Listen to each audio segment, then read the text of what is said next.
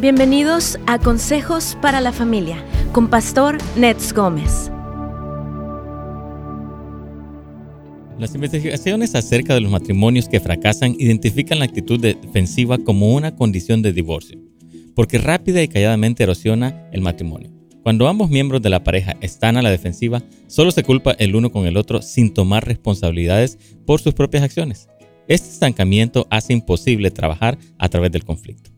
El levantar muros, muy parecido a la actitud defensiva, es igualmente dañino. La diferencia de esta tendencia es que puede tomar más tiempo para que la magnitud de los efectos se pueda distinguir. Amigos queridos, cuando solo uno de los miembros de la pareja es culpable de levantar paredes, esto hace que cualquier clase de diálogo sea imposible, resultando en la inhabilidad para comunicarse y trabajar hacia la solución de los conflictos. Muchas parejas utilizan todo su arsenal de ofensas y actitudes negativas, pensando que ya la, que la otra persona se halla en un mal plan, pues yo también puedo utilizar mis propios métodos. El problema es que todo este tipo de respuestas condicionadas por la conducta del otro empeoran aún más la relación.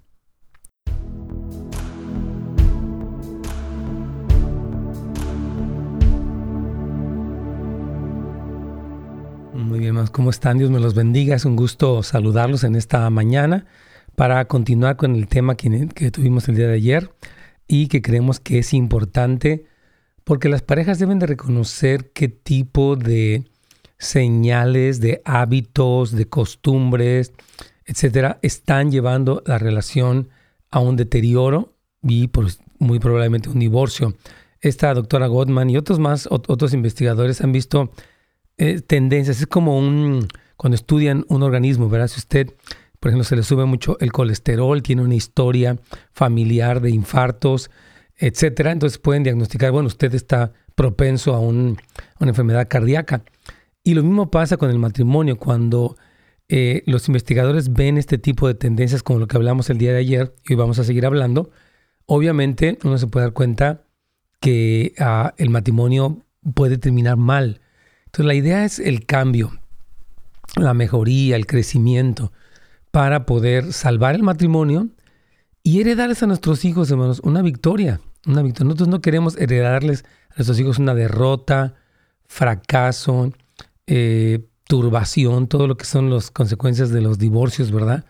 Entonces es el tiempo, hermanos, de crecer, de trabajar, de cambiar, de acercarse al Señor para que Él nos ayude en todas estas luchas, en estas cosas que tenemos que son reales y que son muy fuertes. Así que les queremos animar que pongan mucha atención, como siempre, que lo compartan con otras personas, eh, que se suscriban al canal de YouTube. Gracias, ya tenemos pues muchos, más de 13 mil personas que están conectadas aquí y nos encanta que nos puedan eh, acompañar siempre y eh, crecer junto con todos nosotros en este importante tema o, en, el, en el aspecto familiar súper importante. Así que, por favor, este, tómelo muy en cuenta. Y también, como les hemos dicho, si esta información acerca de nuestros cursos, ya más específicos, más sistemáticos, más prácticos, con asesorías eh, grupales y con clases especiales uno a uno, o sea, las tenemos en vivo. Eh, por favor, puede ir a netsgomez.com, netsgomez.com y también a casasdeluz.la. Les comento que esta noche vamos a tener nuestra oración corporativa, la primera del año 2022. Eh, gracias a Dios, pues una vez al mes, el primer jueves de cada mes, estamos teniendo este tiempo para orar, adorar, encontrarnos con Dios, algo tan importante, tan precioso. Así que puede acompañarnos aquí presencialmente o bien en línea. Se transmite a través de el sitio de internet de Houses, Houses of Light Church y NHOP en LA.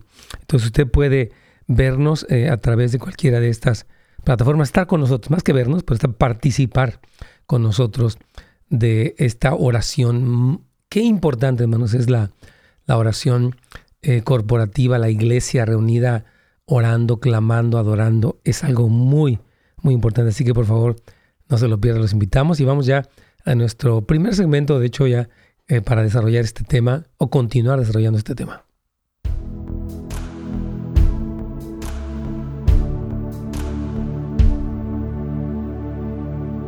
Pastor, ¿cómo está? Buenos días. Muy bien, mi caritos, ¿tú qué tal? Bien, bien, pastor, gracias. Qué bueno, que Dios te bendiga. Perdón que mandamos las notas un poco más tarde. las tenía desde tempranito, pero creí que se habían ido y de repente algo se atoró ahí. Pero bueno, aquí estamos, hermanos. Gracias por acompañarnos en este día con la segunda parte de este tema muy importante. Porque algo que estamos viendo, Carlitos, y que las investigaciones, no solamente de la doctora Gottman, pero de otros institutos de investigación, universidades y está el uh, Small Institute y otros más, han visto que hay ciertas tendencias comunes en las parejas que pueden predecir que terminen en divorcio. Y no es porque sean incompatibles o porque no haya remedio, es porque no corrigieron su estilo, porque no aprendieron de sus errores, porque no quieren cambiar. Entonces, qué importante es de verdad detectar estas cosas que vamos a estar hablando, con la ayuda del Señor empezar un cambio y heredarles a nuestros hijos, Carlitos, no una derrota, sino una victoria. Amén. Claro que sí, es importante, principalmente con Cristo, ¿no? Eso es lo que nuestros hijos tienen que aprender, Pastor. Así es, completamente, mis hermanos. Entonces, quiero hablar uh, un poquito reforzando lo que decíamos ayer, eh, de lo que son las señales que pueden predecir un divorcio, y es cómo comienzan las discusiones, Carlitos. O sea, sí. una persona empieza ya como alterada, muy ruda. A ver, ¿qué quieres? Uh, cuando una persona ya empieza así, eso puede predecir, se dice que con el 96% de las veces la forma que, en que comienza una discusión puede predecir cómo terminará. O sea, si usted empieza mal, enojado, ofensivo, lo que decíamos el día de ayer, usted va a terminar una discusión mala y eventualmente con un mal matrimonio. Carlitos. Así es, Pastor. Wow. Es importante entender esto, ¿no? O sea, cómo o, o, o, o sí so, sé, escuchar a mi esposa o realmente no estoy escuchando o yo soy parte del conflicto. Claro. Y, miren, siempre que nosotros, digamos, digamos, uh, puede decir usted, bueno, yo quiero hablar con mi pareja de esto, ya sea la mujer con el esposo o viceversa. Y bueno, voy a primero orar y voy a, a pensar. De hecho, una, un tema que vamos a dar aquí después es cómo tener una conversación difícil, ¿no? Tienes que empezar sabiendo cómo comunicarte en calma, porque la meta eh, cuando una pareja tiene una diferencia, un desacuerdo, etcétera, es solucionarlo, no atacar a la otra persona, hacerle ver lo horrible que es, sino solucionar. Si es un problema de manejo de finanzas, de manejo de la disciplina en el hogar, cualquier otra cosa, lo que queremos es pues salir de ese problema. Entonces, por eso tenemos que calmarnos. Yo siempre he dicho, aunque las personas ponen límites, tú me has oído, Carlitos, si usted va a poner un límite fuerte, por ejemplo, no debe ser como gritando. Y ya te dije, me voy de aquí, a mí ya no me importa nada. Esa es la peor manera. Entonces uno debe decir ecuánimemente, bueno, quiero decirte que ya que no quieres dejar tu infidelidad, eh, no podemos seguir juntos. O sea, esta seriedad al plantear un límite le da a, más sobriedad y la persona dice, wow, no, no es que ella esté de histérica o él, sino que realmente esto va en serio y eso hace que la gente reflexione mejor, que cuando uno empieza la conversación demasiado uh, brusco, este, bruscamente, ¿no? Cuando uno de los cónyuges, hermanos, comienza la discusión eh, de, una manera hostil, como uh, ser negativo, acusatorio o despreciativo, la discusión está básicamente condenada al fracaso. O sea, si usted, porque siempre se ha dicho, por ejemplo, cuando usted quiere hablar con una persona, puede utilizar las cosas como, por ejemplo, sabes que yo me siento así. No decir, tú eres un... O sea, esta manera de acusar a la otra persona la cierra. Porque la otra persona va a decir, bueno, pues tú eres peor. ¿Verdad? Entonces ya, ya empieza este ataque y eso no va a conducir a nada bueno. Entonces, ¿verdad? cuando uno de los socios o de los cónyuges comienza la discusión o en la plática difícil en un tono suave, lo más probable es que esta discusión o desacuerdo termine en el mismo tono, tono positivo, ¿verdad? Si yo quiero hablar contigo, este, puedes incluso mencionar cosas positivas. Mira, aprecio que trabajas, que te esfuerzas. A ver, no entendí por qué ya van tres semanas que los fines de semana te desapareces y no hay comunicación, no, no sabemos dónde vas. Nos interesa saber, te necesitamos. En vez de decir, te desapareces, a ti no te importa la casa, eres un egoísta, este, ya estoy harta de... O sea, todo este tipo de aseveraciones categóricas son la cosa, va a traer más una tormenta. La doctora Goldman también habla de algo que llaman los cuatro jinetes del apocalipsis, que obviamente no tiene nada que ver con algo eh, escatológico, pero ella habla de estos jinetes. Pero vamos entonces con la llamada de eh, eh, anónima, Caritos de San Diego. Claro que sí, pastor. Aquí está la llamada. Claro que sí. Buenos días. Pues, buenos días, pastor. Dios le bendiga Ah, su pregunta. Estaba escuchando el programa de ayer y el de hoy, que Dios les bendiga. Y nada más, ah, terminando de escuchar su comentario, pues ah, mi matrimonio es de 32 años, pero ya estamos en, en un punto de que hay ah, violencia y hay adulterio. Entonces, ah, hemos recibido ayuda, pero pues no se ha dado un seguimiento. Y pues yo quisiera preguntarle, pues, eh, ya en este punto de- del matrimonio, ¿qué, qué, qué se podría hacer? Es que si está hablando de violencia y adulterio, es algo ya pues grave, ¿no? Porque obviamente puede peligrar la vida. A ver, si puede bajar un poquito su radio porque es difícil hablar con una especie de eco por ahí o su donde lo esté escuchando. Gracias. Entonces, ah, la violencia y el adulterio, la violencia doméstica es muy peligrosa porque obviamente puede conducir a no solamente heridas graves, sino a la muerte misma. Entonces, ahí es donde hemos hablado que sí se necesita poner eh, una distancia de por medio. Decir, bueno, yo no puedo seguir aquí porque estamos incurriendo, a veces son los dos, a veces es uno de ellos en golpes, eh, ahorcar, jalar el cabello, etcétera. Son cosas peligrosas, ofensivas, denigrantes que no deben ser. Y también el adulterio. El adulterio es algo que no debemos, no se debe tolerar, porque obviamente es una, no solamente una ah, pérdida de la dignidad, o sea, hay toda esta traición, sino incluso las enfermedades venéreas, ¿no? Las personas que tienen relación con alguien más pueden traer hasta el SIDA, ¿verdad? Entonces no, no, no, debe, no debe ser así.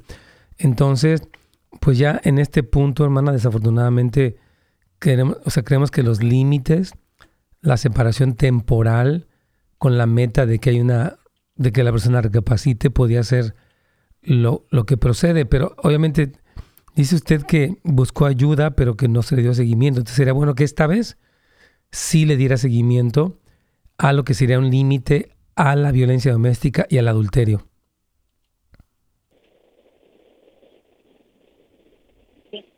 Sí, es que si no, eso no, no es correcto. Es, es, hay muchos riesgos en esa situación.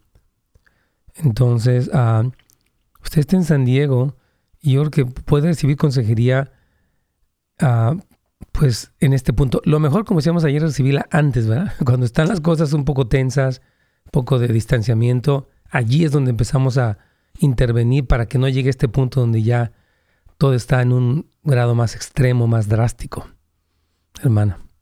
¿Y tiene eh, algún lugar donde se pueda ir aquí San Diego a, a consejería? Sí, yo creo que sí puede Porque hay empezar. también como la, pero Dígame. ¿Por qué hay qué, perdón? porque hay también en toda esta situación la celotipia, entonces Oh, wow. Sí, no, sí, sí, sí es, un, es un caso. Imagínense, él es el infiel y tiene celos. O sea, por lo visto, ¿no? Entonces, sí, hermana, ahorita Carlitos le va a dar información, Carlitos. Vamos, si quieres, con el CAF y luego tal vez por allá con Pastor Pablo o Francisco.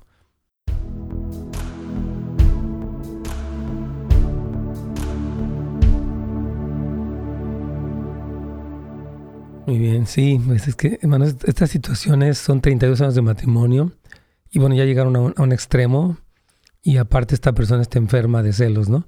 Y estas cosas sí son delicadas, yo lo he hablado anteriormente, no imposibles, porque pues Dios puede hacer un milagro y las personas pueden recapacitar realmente del nivel de enfermedad, a veces de um, paranoia en que se encuentran y recapacitar. Hay casos, o sea, que es fácil no lo es, pero que es imposible tampoco lo es, porque Dios puede orar.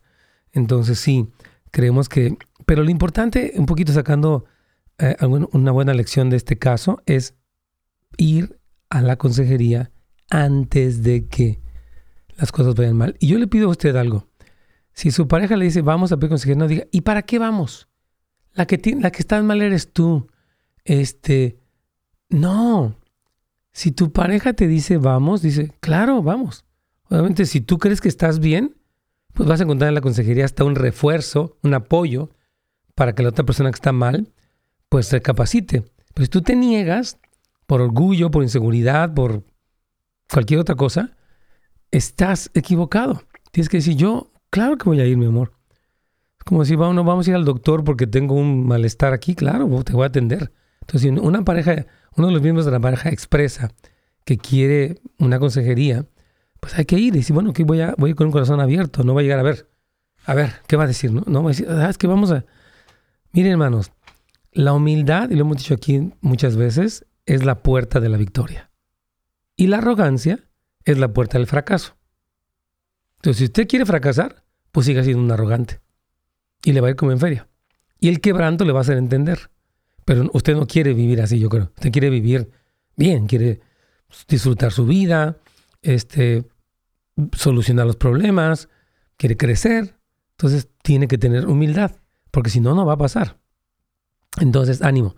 Y fíjese, la razón por la que me da más ánimo hablarle esto, por este testimonio que de hecho voy a compartir también con la audiencia de la radio, ¿no? Dice, buenos días, pastor, mi esposo y yo tenemos 42 años de casados. Hace ocho años nuestro matrimonio estaba al punto del divorcio, pero gracias y misericordia, escuchando al pastor, decidimos buscar ayuda. Gracias a Dios sus programas salimos de eso. Y ahora empecé con él eh, junto a, a, tener una comunicación con Dios increíble. O sea, una pareja, fíjese, son de 42 años de matrimonio que dijeron, ¿sabes qué? Necesitamos ayuda. Y gracias a Dios por el programa, y les ayudó para pensar y decir, ¿sabes qué? tenemos que hacer algo. Y entonces empiezan a aprender, a crecer, a, pues a enfrentar las cosas. Y ya hay una victoria. No hubo un divorcio. No afectaron a los hijos. No destruyeron otras vidas. ¡Wow! ¡Qué bendición! Entonces, hermanos, sí se puede. No importa si tienes de casado un año o 50. Tú necesitas, todos necesitamos ir creciendo este, pues, en las diferentes áreas de nuestra vida. Entonces, amén, hermanos. Gracias a Dios por las personas que tienen este deseo de crecer. Aquí nuestra hermana Carolina dice, pastor, disculpe, mi pregunta es que si la diferencia de edad entre una pareja puede llevar a un divorcio. Muy buena pregunta. Eh, es la diferencia de edad puede o no ser una cuestión de una condicionante para el divorcio. O sea, voy a explicarle por qué sí puede. De hecho, te voy a regresar con, con nuestro programa para contestar esa pregunta también con la audiencia de Radio Inspiración, pero dependería. Hay momentos donde la edad puede no ser un problema y, el y hay momentos donde la edad puede ser un gran problema, depende de la madurez, básicamente. No es tanto qué edad tiene, sino qué tan maduros están. si los dos están inmaduros, aunque tuvieran la misma edad, van a fracasar porque hay muchas cuestiones que están fuera de lugar. aquí vamos ya con Radio Inspiración para continuar con el tema del día de hoy.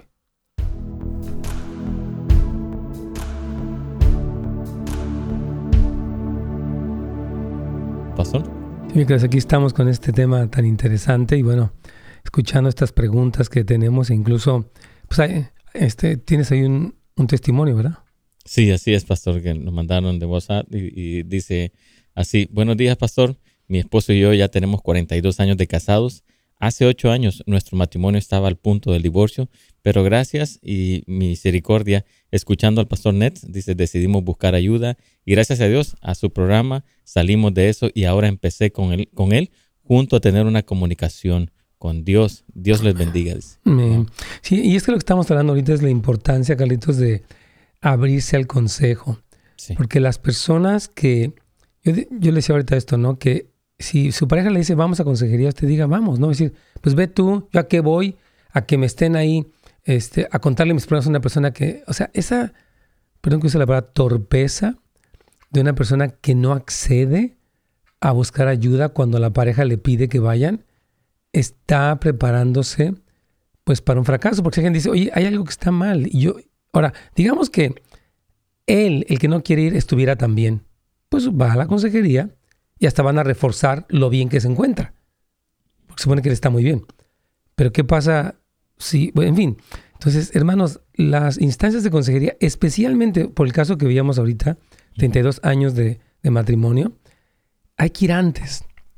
Porque ya estas cosas llegaron a un extremo donde no es que sea imposible, porque pues, Dios es el Dios de los imposibles, pero es complicado. Y no porque Dios no pueda, sino porque somos personas a veces muy obstinadas y no queremos cambiar. Entonces, por eso sí es importante decir, que ¿sabes qué? No nos sentimos muy bien, tenemos varios meses donde estamos muy tensos, distanciados, enojados, hablamos y no nos entendemos, vamos a una consejería. ¿Por qué? Porque queremos desarrollar mejores estilos para triunfar. Amén. O a veces, o a veces Dime. pastor, pasa que eh, van a la consejería, están bien y ya no continúan con la consejería. Ah, sí, Se confían. Sí. Sí, esta cuestión de seguimiento, de hecho, aquí el hermano lo comentaba, hay, hay que darle seguimiento, o sea, te necesitamos decir, ¿sabes qué? Pues ya fuimos una vez y no es como que fue una varita mágica. Que la, la tarea que nos dejaron, la terapia o el, ¿verdad? el, el protocolo que se le está dando, vamos a ver cómo va funcionando, porque no decir, ah, ya, ya quedamos, ¿no? No, tenemos, hermanos, su matrimonio es importantísimo por razón de, su, de muchas cosas, de sus hijos, de su comunidad, de su iglesia, de ustedes mismos. Entonces necesitan dedicarle tiempo, dedicarle eh, estudio, todo esto para poder crecer, Carlitos. Así es, es importante invertir en el matrimonio, pastor. Sí, hermanos queridos. Entonces, ah, de verdad, yo, yo decía ahorita, ¿no? Que las personas que son orgullosas está- están preparándose para un fracaso. Y los humildes están preparándose para vencer. Porque la persona que, que- que no acepta, dice la Biblia, antes del quebrantamiento es la altivez de espíritu. Si la persona dice, no, yo qué voy a andar a mí qué me importa, hombre. Ve tú y yo no necesito nada. Y toda esa actitud, digo, Dios mío, ¿por qué hace eso? Le, Mm. se está preparando para fracasar. No lo haga, hermano, por favor. Bueno, entonces la autora Goldman continúa hablando de estos cuatro jinetes, aunque repito, no tienen nada que ver con Apocalipsis capítulo 6, ni mucho menos. Pero dice que un comienzo duro, porque estamos hablando de que un patrón que puede predecir que las discusiones van a terminar mal es cuando la persona empieza de manera hostil, ruda, agresiva, lo peor. Pero ese patrón duro puede llevar eh, a la discusión de la pareja por un camino de interacción muy negativa, donde lo que hacen es ofenderse, recordarse lo malo que han hecho, etcétera. Este tipo de, de negatividad puede causar estragos en un matrimonio. Entonces, hay cuatro tipos de interacciones negativas que son tan letales para un matrimonio que esta in- investigadora que hemos hablado las ha llamado estos cuatro jinetes, ¿verdad?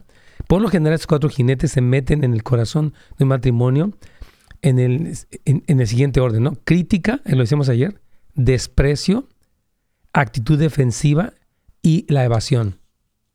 Entonces, esta parte, mira, una cosa, Carlitos, es, por ejemplo, quejarse o expresar algo que no me gustó. Y otra cosa es criticar. Ahorita voy a explicar la diferencia. Y eso que hicimos ayer era del desprecio. Esa, esa actitud de que, de superioridad, de que no me importas, de que ya cállate, de que ya vas con eso, etcétera.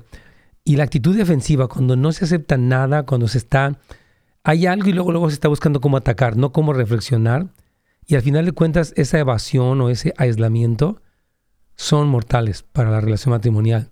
Entonces, es importante que, como lo hemos decíamos pues, el día de ayer, empiece usted creciendo, reconociendo. Si hay crítica en usted, desprecio, actitud defensiva y evasión, pues tiene que decir, ¿sabes qué? Yo necesito trabajar en mí. Porque si quiero que el otro trabaje en lo suyo, pues tengo que empezar por lo mío, ¿no? Así es. Entonces, eh, algo, vamos a hablar un poco de la diferencia entre críticas y quejas, ¿no? Una pareja siempre tendrá ciertas quejas, por ejemplo, sobre, oye, pues dejaste todo tirado, este, oye, ¿sabes qué? Eh, no sé, te- no me hiciste caso, lo que fuera, ¿verdad? Entonces, quejarse, digamos, de la pareja es normal, en el sentido de que, pues ni modo que los dos sean perfectos, ¿verdad? Van a haber cosas que no estuvieron bien. Entonces, la forma en la que uno expresa estas quejas es lo más importante. Es muy importante eso, ¿verdad? El problema surge cuando las quejas se convierten en críticas. Una queja se enfoca en un comportamiento específico, mientras que una crítica ataca el carácter de la persona. ¿Verdad? Un ejemplo de la diferencia entre una queja y una crítica es el siguiente. Pues la queja es, hoy deberías de haberme dicho antes, eh, pues que estás demasiado cansado para hacer el amor, por ejemplo. Estoy decepcionado, me siento avergonzado, o sea, no me gusta que me... Esa es una queja, ¿sabes qué? Me sacó de onda que, pues ya, pues llevamos dos, tres semanas y no me respondes, ¿verdad? Y la crítica es, ¿por qué eres tan egoísta? Fuiste muy desagradable de tu parte en engañarme, deberías haberme dicho antes que estabas demasiado cansada. O sea, como que es una acusación. Una cosa es el, lo que yo sentí que sucedió y otra cosa es la acusación que ya está etiquetando, decíamos ayer, a la persona, pues con una, con algo que ya, ya con un ataque deliberado, Carlitos. Así es, pastor. Yo creo que e- es importante, ¿no? Aquí donde tú nos has dicho, ¿no? Eh, Soy parte del conflicto y soy parte de la solución, Bien, ¿no? Que tanto estoy tratando con esto, ¿no? Entonces tengo que aprender a comunicarme para poder manejar, porque esto es lo que nos lleva ya a una crisis. Sí, las personas criticonas, hermanos, van a, o sea, que están como, hay personas, yo, yo, lo he dicho, que di una consejería hace como, en diciembre fue la última que di el año pasado, este, este, año no, me ha tocado, todavía he estado bien ocupado, pero eh, yo veía el, el ataque, la crítica de esta mujer. Yo le decía, es que no puedo creer, tenemos hablando hora y media y todo ha sido una crítica. Yo le dije, mira, los siguientes minutos, porque ya, ya nos tenemos que ir, no puedes hablarme de él, tú tienes que hablarme de ti. ¿Qué haces mal? ¿Cómo respondes mal? Y no pudo. Y bueno, obviamente había muchas cosas que detectar, pero esta crítica, hermanos, da pie a cosas muy, muy equivocadas. Tú tienes una pregunta ahí de, de YouTube, Carlitos. Sí, pastor, de José Denis. Eh, dice aquí, ¿cómo puedo ayudar a mi hermano? Dice, él hace un mes conoció a una mujer en la iglesia que es 17 años mayor que él. Él dijo que es amor a primera vista y que pretende casarse con ella un par de semanas. Ella, pese que va a la iglesia, fuma cigarrillos y va a fiestas. ¿Cómo hago para ayudar a mi hermano y evitar un futuro desastre matrimonial? Fíjate que aquí tengo una muy similar de otra persona que me pregunta, no es un hombre, es una mujer. Dice, por favor, disculpen, mi pregunta es si las diferencias de edad entre una pareja pueden llevar a, un divorcio. Y yo creo que, eh, de hecho, ahorita vamos a regresar de la pausa para hablar, pero miren, puedo decir que sí, no. Si las dos personas son inmaduras, la diferencia de edad va a ser el, quiebre. Ahora, si son maduras, pueden librar el desafío que, implica. Pero vamos a, la pausa y regresamos, Carlito.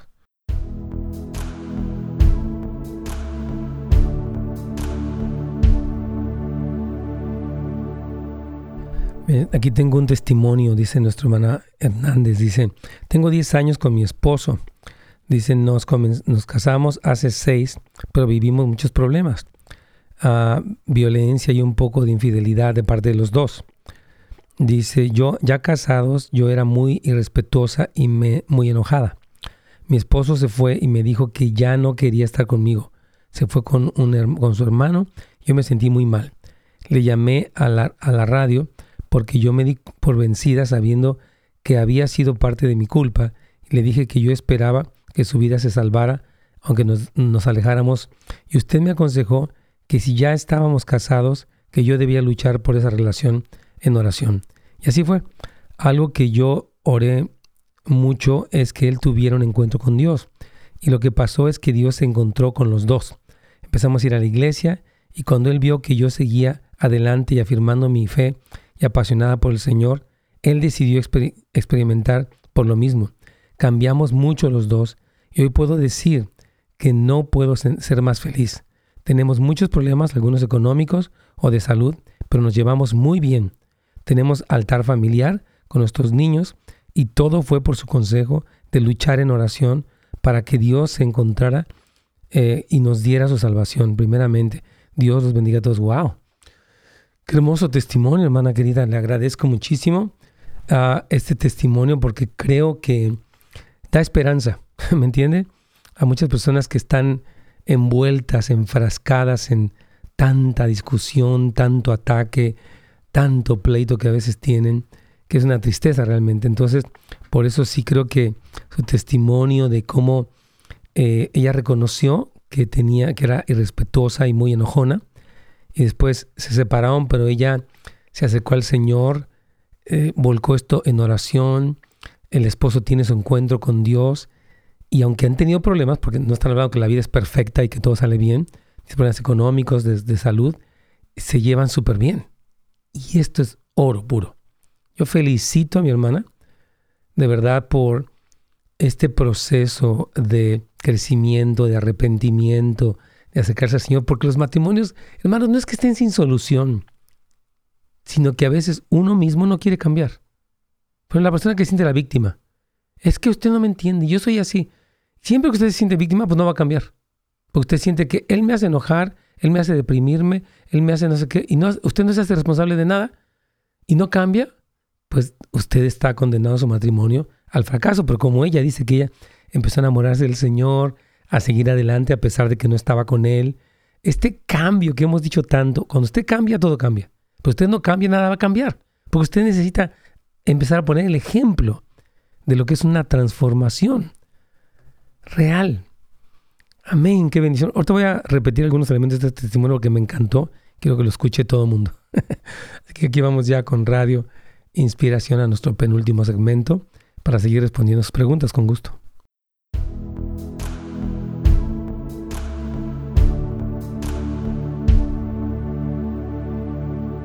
Pastor. Sí, mi Carlitos, aquí estamos con esta pregunta acerca de la edad, que tenemos dos, dos preguntas en esta misma eh, situación. Miren, hermanos, definitivamente la edad, pues, es una diferencia, ¿verdad? Si en, este caso me dice que le llevan, ¿cuántos años le lleva a esta persona? 17. o sea, es mucho. O sea, una persona de 40 con una de 57, ya casi sesentona, es otro rollo. ¿Por qué? Por muchas cosas, que es el, el deterioro físico, los procesos de la vida, la perspectiva de la vida. Entonces, es real, y quiero decirlo, no imposible, pero es real que la, que la diferencia de edad va a causar un desafío en los dos. El que es más joven, sentirse con alguien que, oye, pues, ¿sabes que queremos ir a dar la vuelta? Yo me quiero dormir. Eh, oye, queremos salir con alguien. No, yo mejor aquí estoy solo. Porque la persona, mientras se va haciendo más adulta, ocurren muchos procesos en su mente y en su corazón.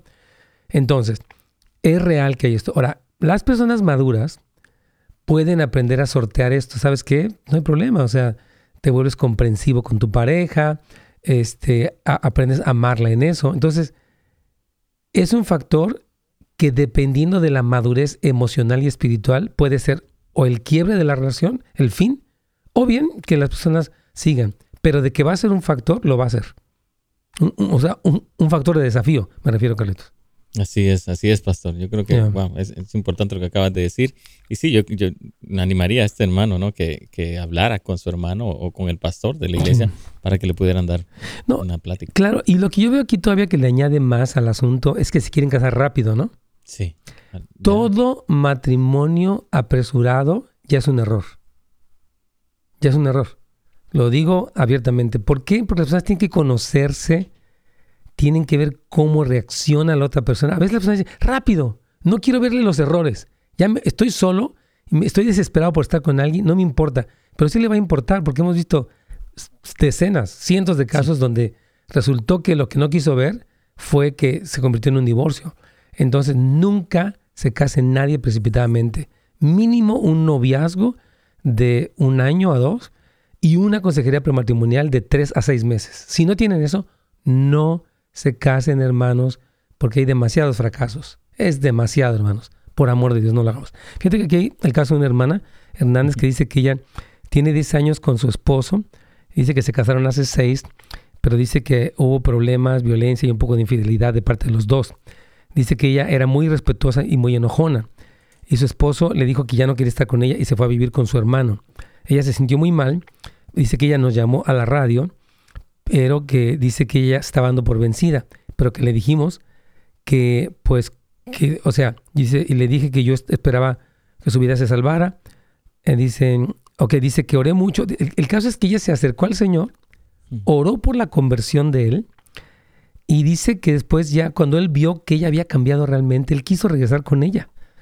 Y después de eso dice que ahorita se llevan de maravilla. Dice que han tenido problemas tanto económicos como de salud, como es cualquier persona normal de este mundo, pero dice que se llevan súper bien. Y, dice que tienen un altar familiar, Carlitos, que todo el consejo o les sirvió enormemente. Entonces, esto me da mucha alegría escucharlo porque las personas tienen que saber que no es que su, su matrimonio es irremediable, sino más bien que las personas necesitan reconocer, porque ella empezó por ella. El hombre la deja, obviamente se siente de la patada, pero ella se acerca al Señor y empieza a encontrar en Cristo su identidad, su sanidad, su libertad. Y eso empezó, porque después él tuvo su propio encuentro con el Señor, entonces terminó una historia feliz, pero empieza cuando uno acepta, mi amado Carlitos. Así es, como tú lo has dicho, si uno cambia, todo cambia, ¿no? Sí, sí, desafortunadamente. Eh, eh, esa es la idea, pero algunos no quieren. Yo tengo una pregunta y tú tienes una, ¿con cuál vamos? Vamos con la tuya, sí. Ok, aquí vamos. Tengo dicho dos. Dice, pastor, ¿qué puedo hacer? Una amiga que tiene una hija de 22 años sufrió abuso cuando el esposo, sí, cuando el esposo entró al cuarto de su hija y empezó a masturbarse, qué horrible. El esposo niega lo que sucedió, aunque él ha tenido problemas de pornografía. Ella quiere luchar por su matrimonio, pero él insiste en negar lo que su hija afirma que sucedió. Increíble que él niegue esto. Yo creo que necesitan una consejería muy seria. Este hombre necesita vencer la pornografía. Y mientras son peras o manzanas, yo creo que sí necesitan como una separación temporal. Porque este, dice aquí que la, que la pregunta continúa. Dice, la niña sufrió secuestro y violación hace dos años y estuvo en tratamiento psicológico por el trauma que sufrió. Superó este trauma y ahora el esposo de su mamá rompió la seguridad y confianza en casa. Ojalá me pueda dar luz. Es que es, un tema muy, una pregunta muy compleja. Yo creo que necesitan sentarse a la mesa de la consejería para traer incluso, yo traería a ella, al esposo y a la hija, claro, primero por separado, o sea, la hija por separado, porque es una situación familiar muy compleja, y empezamos a ver qué está pasando ahí, Carlitos. Necesita mucho el discernimiento del Espíritu Santo y el saber qué tipo de protocolo para ver si esto fue un problema de la enfermedad mental de ella por el trasfondo psicológico que tiene o una realidad, si es que el esposo realmente ve pornografía y llega a estos extremos. La pornografía, hermanos, va a desencadenar eventos muy horribles, como puede ser de la pantalla se pueden ir a un prostíbulo. Es horrible. O sea, la pornografía es dañina, es adictiva, destruye la sexualidad de la persona y el matrimonio, etcétera. Es terrible. Entonces, la pornografía es una realidad y hay que ver cómo está este hombre con la pornografía en realidad. Entonces, pero no podemos hacer una conclusión apresurada, Carlitos, porque nos faltan muchos elementos. Así es, así es. Entonces sí, que el ánimo es que vayan a la consejería. Pues. Sí, por favor, hermana querida, porque no quisiera dar algo apresurado. El problema es complejo y es muy delicado. Entonces queremos realmente darle un consejo a, sabio, pero necesita sentarse en una mesa y estudiar el trasfondo de usted, el trasfondo de su esposo y el de la, el de la muchacha o niña, no sé. Vamos con otra pregunta. Tú tienes ahí una carta. Así es, pastor. Dice, buenos días. Mi esposo y yo tomamos consejería. Nos ayudó demasiado pero aún tenemos un problema que cuando hablamos de nosotros, si yo le digo algo, él se molesta, o si él me dice algo, yo me molesto. ¿Necesitamos seguir en consejería? 500% sí, mi hermana querida. Mire, es decir, ¿por qué hay esta molestia? Es el estilo de lo que estamos hablando el día de hoy. Es el estilo de comunicación agresivo, abrupto, es trauma, amargura, es feminismo, machismo. Sí necesitan detectar usted, porque mire, uno tiene que saber que yo me puedo controlar. Digamos que el esposo se lo dijo mal. Ok, él lo dijo de manera incorrecta, imprudente, lo que fuera. Usted todavía tiene la libertad de decir, mira mi amor, no me gustó la manera en la que me lo dijiste, pero quiero recibir tu mensaje y quiero invitarte a que te comuniques mejor. ¿Por qué no puedo decir? Es que él me, él me dice, yo me pongo mal. Y cuando yo le digo, pues él se pone mal. Entonces imagínese. Entonces sí, hermana, yo creo que ustedes necesitan consejería para desarrollar un nuevo patrón de comunicación que les permita trabajar en los conflictos normales del matrimonio hasta resolver los conflictos. Así es, y, a veces son eh, cuestiones personales, ¿no? Que traemos y es lo que trae el conflicto al matrimonio, pastor. Totalmente, mi Carlitos. Tienes una pregunta más ahí que es más interesante. así es, pastor. Dice, pastor, ¿sí podría explicar cómo se lucha en oración por el matrimonio sin confrontar al esposo? confiado en el poder de Dios, aunque todavía no haya un cambio genuino. Orar por un quebrantamiento de espíritu en mi esposo significa que, puedo venir que puede venir algo no bueno a su vida. Muy buena pregunta, yo creo que está, interesante. Así que vamos a, ir una pausa, mi Yo sé que vamos a, ir porque ya se está acabando el tiempo, pero creo que es, interesante cómo se lucha en oración por una pareja y hasta qué punto puede ser peligroso lo que está diciendo orar de una manera así. Pero bueno, ahorita vamos a, tomar un poquito más de calma para, responder esto, Carlitos.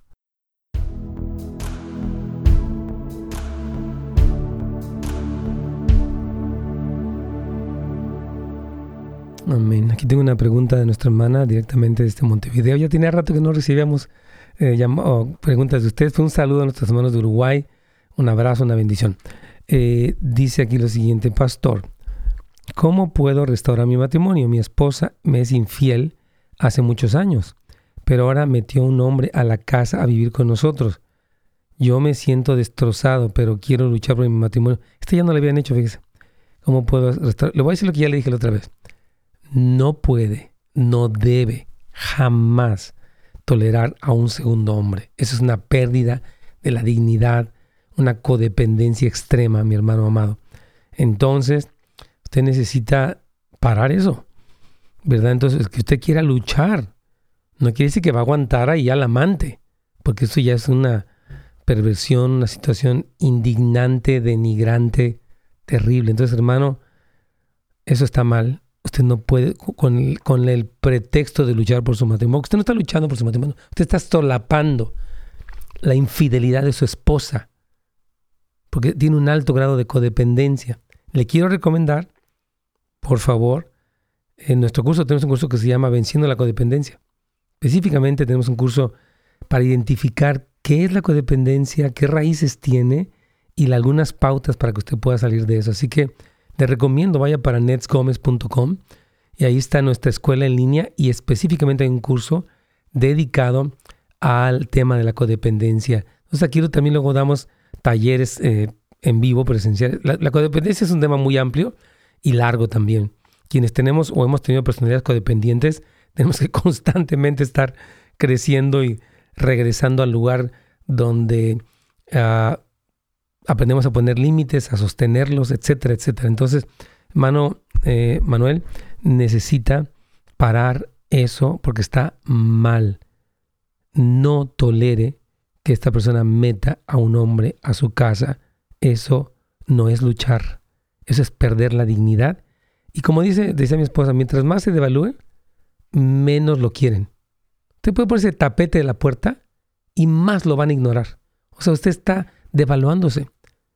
Como que entre más se devalúa, menos lo merece, ¿no? O, menos se da, se da su lugar. Entonces, no, hermano, necesita terminar con eso. Le recomendamos que llame para el CAF este, se comunique con ellos, dice que está en, Uruguay, pero trate de comunicarse, usted puede ir precisamente para casasdeluz.la y ahí está lo que se llama asesoría familiar, tenemos un ministerio específicamente que se dedica a eso y por teléfono o por cualquier otro lugar como puede ser un Zoom o una llamada por FaceTime, lo que fuera, está el tema de asesoría familiar y lo va a llevar para lo que es el Centro de Valores Familiares a .org y ahí están los servicios que dan y etcétera, etcétera. Entonces sí, le recomendamos por favor que a hermano Manuel vaya y pida consejería porque no está bien. Y usted ya nos había preguntado esto, esta pregunta ya no la han hecho, pero no debe ser así. les comentamos que hay diferentes cursos, hermanos, que hemos dado, como sanando heridas del alma, venciendo la codependencia, aprendiendo a manejar el enojo, eh, consejos a algunos consejos para llevarnos bien con los demás, este último de edificando una autoestima bíblica, son temas muy, muy importantes para que usted venza en su matrimonio, triunfe en su relación. Es fundamental, así que por favor le animamos a que aproveche estos recursos, netsgomez.com, y ahí está nuestra información. Y gracias a todos los que están inscribiéndose, nos apoyan para seguir desarrollando esta biblioteca de recursos para la familia, para la iglesia también. Así que gracias a todos. Y vamos ya aquí en nuestro último segmento a responder esta pregunta interesante que tenemos aquí en cuanto a cómo contender en oración por un matrimonio, por el esposo. Este, hay cosas buenas que decir que nos van a ayudar a saber cómo oro por mi matrimonio o por un esposo que es como es, ¿verdad? Aquí vamos.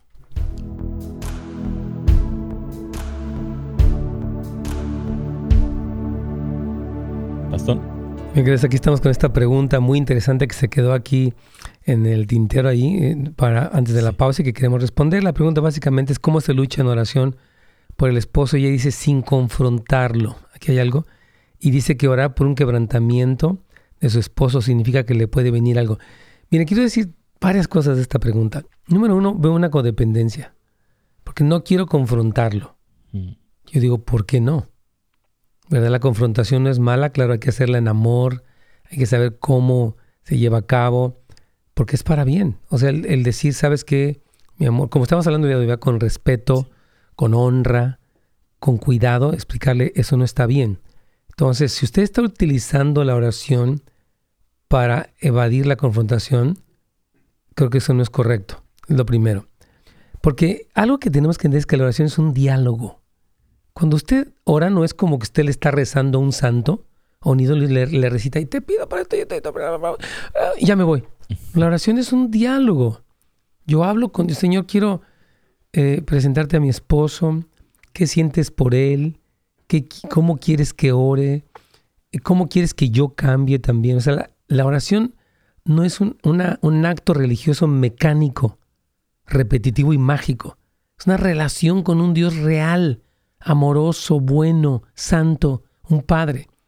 Entonces, cuando le, cuando le escuchas esta pregunta, pues pareciera que no hay ese diálogo, porque como que, número uno, no lo quiero confrontar. ¿Qué pasa si en la oración tú le dice, confróntalo? Mira, háblale así, dile esto. ¿Verdad? Porque, pues, cuando hablamos con Dios, pues nos queremos someter a Él. Y la cuestión de que un quebrantamiento de espíritu mm, es interesante porque cuando tú oras y el Señor te dice, déjalo en mis manos, y, la persona queda en las manos del Señor, pues puede pasar un quebrantamiento. Pues no es yo que, no es que diga, Señor, quebrántalo y le va a venir un COVID así de esos horribles, ¿no? No, Señor, yo diría, Él está en tus manos y tú sabes cómo tratar con Él. Yo confío en tus procesos, en su vida, ¿verdad? Estoy pensando en el hijo pródigo, ¿no? Él se va. Obviamente el papá estaba orando por él, pero le fue como en feria, por arrogante, por malagradecido. Entonces, obviamente después él ya en ese quebrantamiento, él recapacita, ¿verdad? Y ya el hijo regresa y hay una restauración. Entonces, debe de confiar en Dios, ¿no, Carlitos? Decirle, bueno, Señor, yo lo pongo en tus manos, tú sabes cómo tratar con él y sabes mejor que yo cómo hacerlo, así que yo confío que tú hagas lo que tengas que hacer para bien de la salvación de él y de nuestro matrimonio y de la familia. ¿Quieres añadir algo más? Sí, no, es importante lo que tú estás diciendo, pastor, el, poder ella dialogar con él, ¿no? Porque tiene temor de confrontarlo, ¿no? Y sí, la confianza, la fe en el Señor, ¿verdad? Es lo que va a venir después, ¿no? Pero yo creo que es importante que ella también pueda, tiene el derecho, ¿no? De poder hablar. Claro. Y tiene que escuchar al Señor. Porque mientras lo oigo como que dice, mira Dios, quiero que lo cambies sin que yo lo confronte y no quiero que lo quebrantes porque siento feo. Entonces, la oración no es así. Cristo nos enseñó a orar, Padre nuestro que estás en los cielos, etc. Dice, hágase tu voluntad, como en el cielo también en la tierra. Señor, tú sabes, más bien yo quiero alinearme con el plan que tienes para mi esposo, porque sé que tú lo amas más que yo, por lo tanto voy a seguir tu dirección más que mi deseo de sobreprotegerlo o de que no le pase nada. Oye, nadie queremos que le pasen a nadie nada malo, eso seguro. pero hay veces que las personas ameritan un quebranto no porque sea la mejor manera, pero es que a veces no hay otra manera. Ok, tienes otra pregunta ahí, mi carito. Así es, pastor. Dice aquí, Dios le bendiga. Dice, pregunta, ¿hasta qué punto puedo llevar el texto de Proverbios de la mujer sensata? Tengo 16 años de matrimonio apoyando a mi esposo económicamente. Le he dejado más responsabilidad a él de pagar todos los biles, pero él nunca ha apoyado, dice, en los hijos. Siempre dice que yo gano más. Ahora se metió en préstamos grandes y les dijo a mis hijos que yo tengo para pagar, ¿verdad? Y esto para, por mí fue mucho. Para mí fue para mucho. mí fue mucho, ya que siempre soy yo la que saco de esos, lo saco de esos problemas económicos todo el tiempo me comunico con él y le digo que no me gusta lo que hace, pero siempre queda ah, mudo, nunca me dice nada. No quiero llegar a ser como la mujer insensata que destruye su matrimonio. No, no, no, la insensatez consiste en solaparlo. Yo le diría, yo no voy a pagar tu deuda, porque no está bien que tú que fueras como mi hijo adolescente, que te metes sin preguntar en problemas y la que te saca soy yo. Entonces, hermana, la mujer sensata lo enfrenta para que él crezca. Y la insensata pues le sigue sacando el problema. Él sabe, pues ella va a salir de todo. Él se queda mudo, es muy listo. Se queda así como un niñito regañado mustio. Mm, y sabe que el rato usted va a pagar todo y decir, no, sabes que yo no puedo pagar y no voy a pagar eso porque no está bien que tú, de una manera imprudente, te metas en una deuda y que después yo tenga que pagarla. No eres un niño, eres un hombre. Tienes que poder pensar, tienes que poder actuar y cuando tomes una decisión hay que tomarla juntos. Somos un matrimonio. Todo lo que tú haces, especialmente en, lo financiero, nos afecta a los dos. Así que yo me rehuso a pagar tanto y, a que tú te atengas a mi sueldo. No es correcto. Entonces ella tiene que poner un alto y eso es una mujer sensata. O sea, la sensatez no es seguir aguantando y darle hasta más rienda. La sensatez es hacerlo sentar cabeza y hacerlo recapacitar de su mala conducta. Entonces, hermana, es que a veces sentimos como que la Biblia nos solapa o, nos permite que solapemos de que pues, sigue aguantando, que él que siga haciendo su rollo, pues tú eres la mujer eh, sabia de proverbios y aguántale y que siga. No, al contrario. La Biblia dice que el Señor a todo el que ama lo castiga y lo reprende. cuando tú amas a alguien, claro, en amor, lo que estamos estudiando el día de hoy, en respeto, en honor, ¿sabes qué, mi amor? Mira, a ver, siéntate. Yo te amo mucho, pero eso que tú estás haciendo no está bien. Porque tú te metes en deudas y eso me causa a mí un estrés, te exime a ti de la responsabilidad y esto está fuera de balance. Entonces, no puedes y no debes hacer eso. Entonces, en fin, y si ella quiere asesoría también le va a ayudar para que sepa hasta qué punto puede ella pues, dejarle una deuda a él, porque e, e, ella no, no puede ser la mamá de él. Debe ser la ayuda idónea de él, Carlitos. Exacto, una relación codependiente necesita consejería, sí, pasó. Sí, hermana querida, porque nuestro cristianismo no es ser tontos, la verdad, es ser sabios, eso es, muy diferente. Se nos fue el tiempo, Carlitos.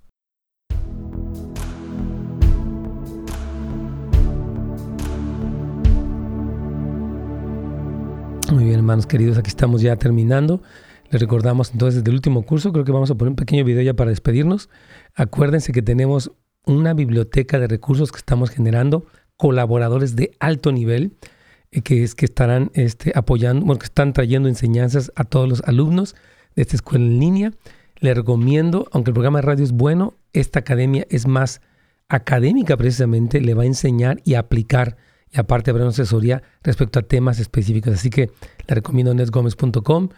Eh, gracias a todos ustedes por estarnos escuchando y primeramente Dios mañana, preguntas y respuestas. Gracias por sintonizarnos. Para más información y otros programas, visite netsgomez.com.